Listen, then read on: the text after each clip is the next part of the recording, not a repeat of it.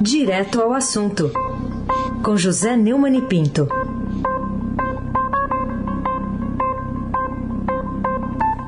Oi, Neumani, bom dia.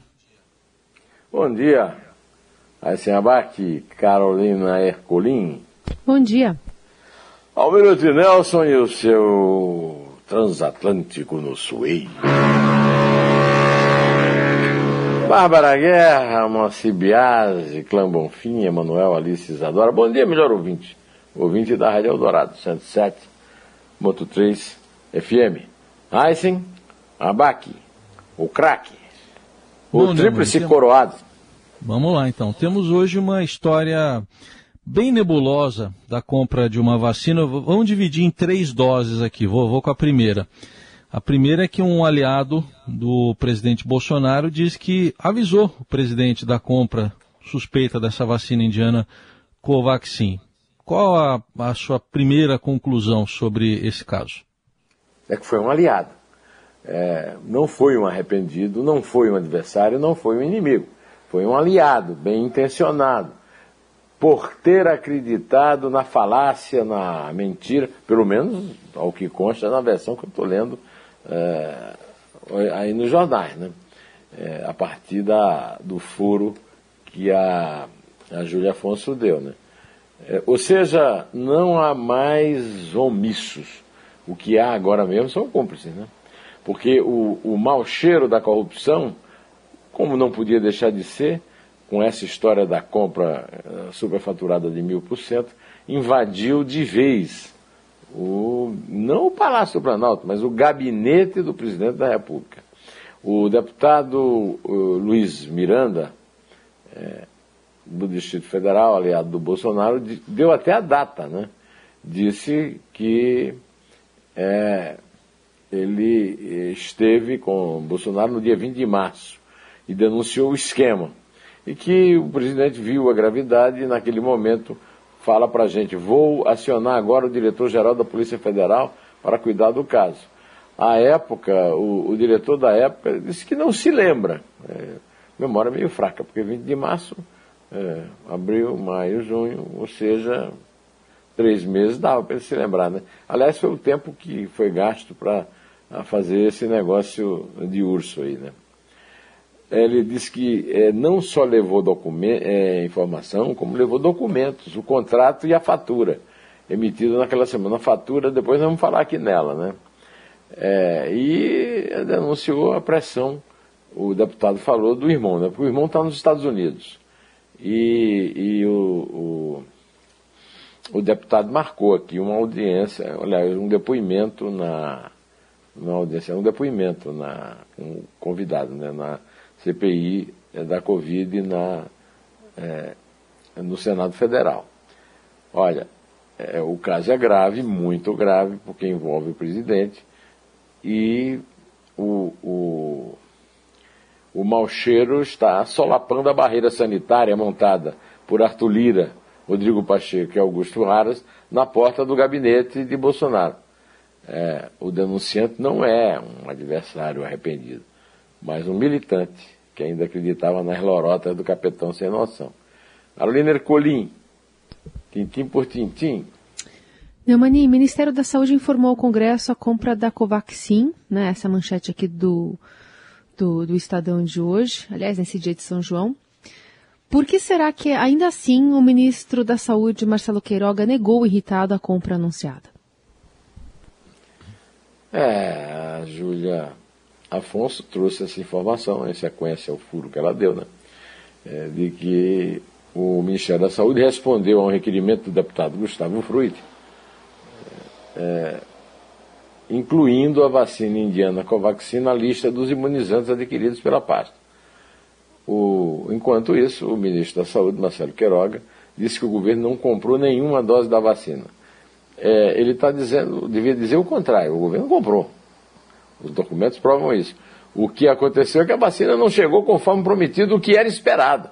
Porque o tal do ensina, né? Como é que é? Ensina medicamentos, é isso? É, precisa. É, precisa. Precisa é, medicamentos, é bastante useiro e vezeiro nisso. Inclusive na gestão do líder do governo na, na Câmara, o deputado Ricardo Barros, no Ministério da Saúde e no governo do é, Michel Temer. Aliás, o Queiroga se mostrou um bom discípulo do Bolsonaro ao se engrossar com os repórteres. Eu falei em que idioma? Eu falei em português. Não foi comprado uma dose sequer de vacina. Mentiu em português, o doutor? Ô, oh, doutor Marcelo, você já fez aí, ó, cumpriu o seu, de, de, o seu destino, não vai cair no desatino, né? Ora essa. Ou não adianta o ministro da Saúde continuar se fazendo de besta para garantir o posto que orna o seu currículo. Contra fatos, já se dizia eh, lá em Mogi das Cruzes, uhum. não há argumentos, Raíssen Abac, o craque. Muito bem. Então vamos a mais um fato aqui. O presidente Bolsonaro, em vez de mandar investigar a denúncia, mandou investigar os denunciantes, né, Neumann? Isso aí. Uma série de ameaças feitas ao deputado Luiz Miranda é, e ao servidor, também Luiz, né? Luiz Henrique, né? Luiz, é, um é Luiz Cláudio, e, e, são dois Luizes. Né? É, o, o Onix Lorenzoni claramente apavorado é, e, e, e, mandando, dizendo que o, o, o, deputado vai se entender com Deus e com a gente também. Será que ele, esse Deus a que ele está se referindo a Deus mesmo, com D maiúsculo, é, ou é o minto? O minto, né? O certo é que o apoio de Bolsonaro a seus corruptos chega ao paroxismo. Onix é o porta-voz perfeito, apavorado, autoritário, ataca para defender o amado chefe, mas não permite perguntas, é, não permite perguntas para responder imitando o Lula, né? Aliás, como o pessoal do Bolsonaro imita o Lula, né? O Lula que criou essa modalidade de entrevista sem pergunta, né? Aliás, eu quero lembrar que ontem o Moro foi considerado suspeito pelo Supremo Tribunal Federal por ter condenado Lula justo na hora em que Bolsonaro dá todas as provas de que intervém na Polícia Federal, eh, em todos os órgãos que ele intervém para tentar punir quem denunciou e não quem praticou a maracutagem. Né? Carolina Herculin, tintim por tintim. Neumani, outro assunto para a gente tratar aqui. É, o ministro, ex-ministro agora, né, Ricardo Salles, que deixou o governo num dia em que é, o presidente Bolsonaro, enfim, a CPI se aproximava cada vez mais dessa questão envolvendo a vacina Covaxin. Mas queria a sua visão, né? Por que, que esse caso, que já podia ter sido resolvido há muito tempo, só foi concluído nesse meio de semana bem tumultuado? É, é o, a, é o método Bolsonaro de resolver as coisas. Ele foi lá para aquele bando de idiota que vai lá para a porta do palácio, da Alvorada, e disse que passou o dia apagando incêndio. Ele chama isso de apagar incêndio. Ele demitiu o Ricardo Salles, ele chama isso de apagar incêndio. Ele mandou a Polícia Federal investigar quem denunciou a corrupção para ele, e ele chama isso de apagar incêndio. Certo é que, teoricamente, o Ricardo Salles pediu demissão, se exonerou, porque não resistiu ao desgaste provocado pelas suspeitas de envolvimento num esquema ilegal de retirada e venda de madeira. O mínimo que se pode dizer é que o Ricardo Salles foi protagonista da prova principal de um inquérito que está parado, que é esse inquérito da interferência do Bolsonaro na Polícia Federal. Afinal de contas, ele já derrubou três delegados é, da Polícia Federal, inclusive o superintendente da Polícia Federal no Amazonas, né, no estado do Amazonas. Né.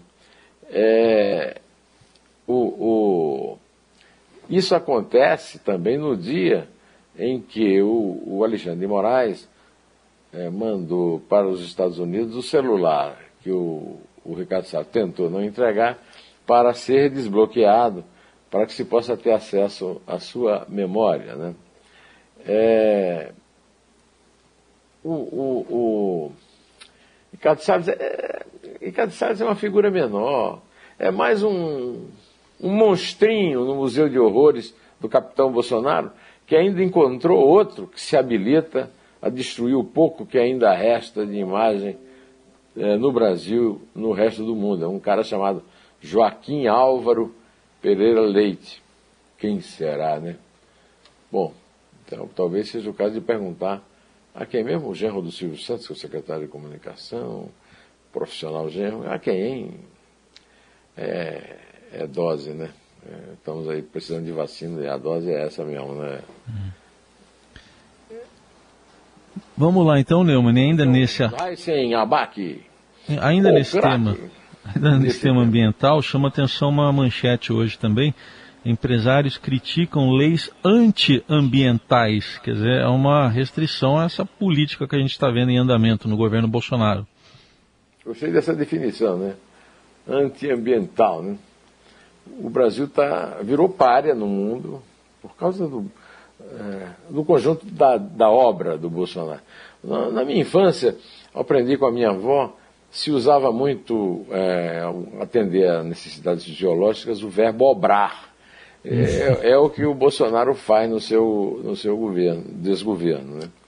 É, é, e tem aí um grupo de mais de 100 empresários e personalidades que assinou uma carta é, dirigida ao presidente da Câmara, Arthur Lira, pedindo que o Legislativo vete três PLs da área ambiental defendidos pela gestão Jair Bolsonaro.